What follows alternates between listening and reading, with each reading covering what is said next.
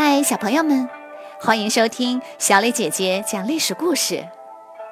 我们的故事全部来自专业正史，绝不细说。每周一、三、五来跟我一起听一段故事，了解一段中国历史吧。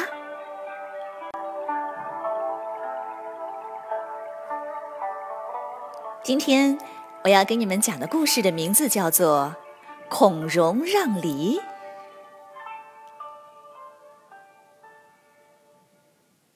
汉灵帝下令在全国搜捕党人，名单上的第一个名字就是张俭。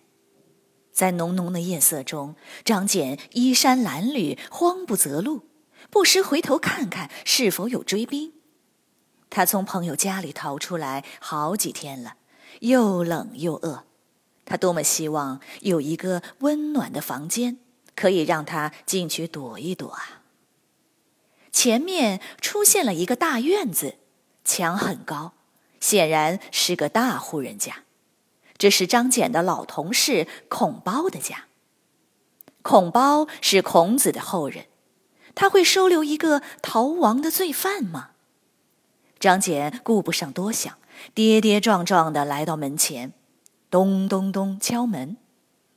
敲门声引来一阵犬吠，张俭警惕的左右查看，生怕被人发现了。门开了，开门的却不是孔包，而是一个十几岁的少年。张俭问：“孔包在家吗？我是他的好朋友。”少年回答说：“我哥出门去了，今天不在家。”张俭脸色变得煞白，身体不由得摇晃了一下，几乎快要跌倒。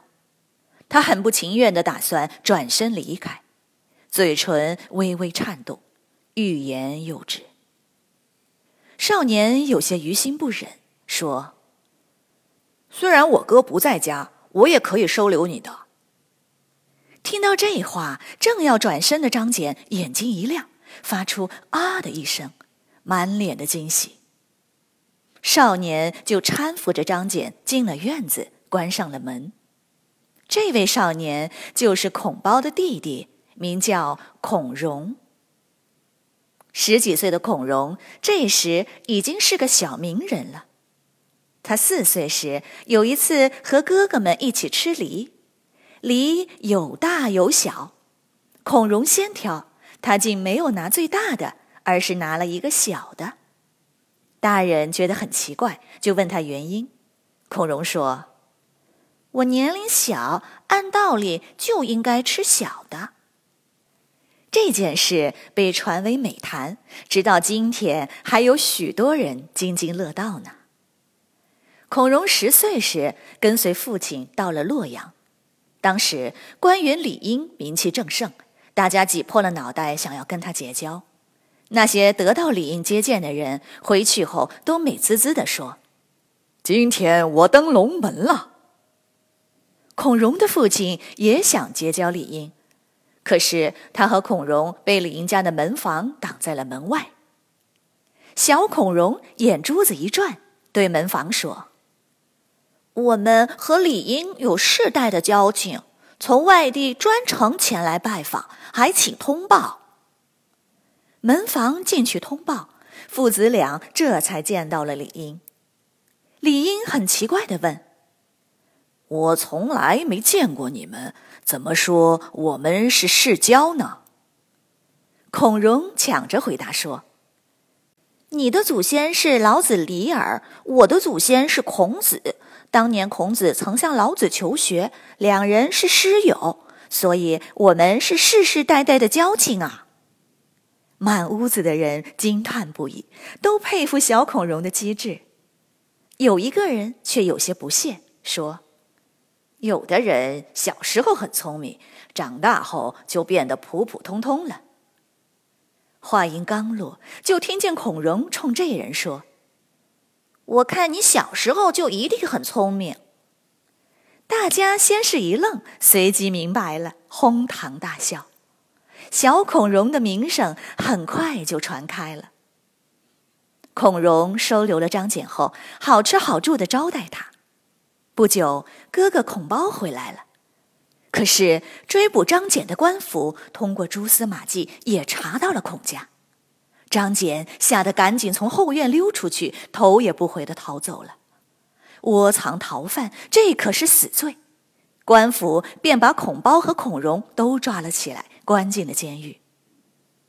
官府审问兄弟俩，孔融说：“是我收留了张简，这件事应该由我一个人负责。”哥哥孔包不同意：“不对，张简是来投奔我的，与你无关。”官府便去询问两人的母亲，孔母说：“我是家长，是我没管好，应该由我负责才对。”官府还从来没见过这样的怪事，一家人抢着要担死罪。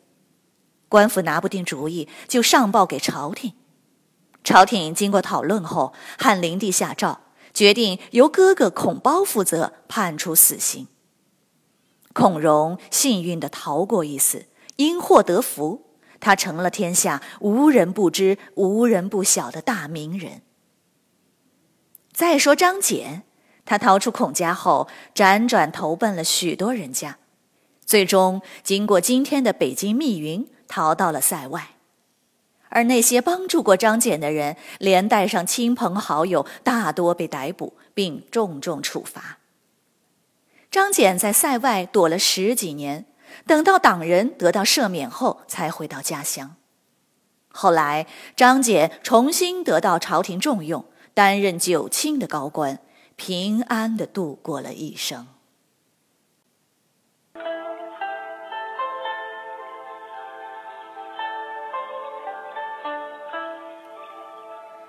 小朋友们，今天的故事就讲到这里。请你来说一说。故事中，张俭是个逃犯，孔融或许是因为义气，或许是碍于情面而收留了他，结果导致了杀头的大祸。如果你是逃犯张俭，你会去投奔朋友吗？如果你是孔融，你会收留张俭吗？为什么呢？欢迎你们到公众号留言，或用语音说出你们的想法。感谢你们今天的收听，我们下个故事再会。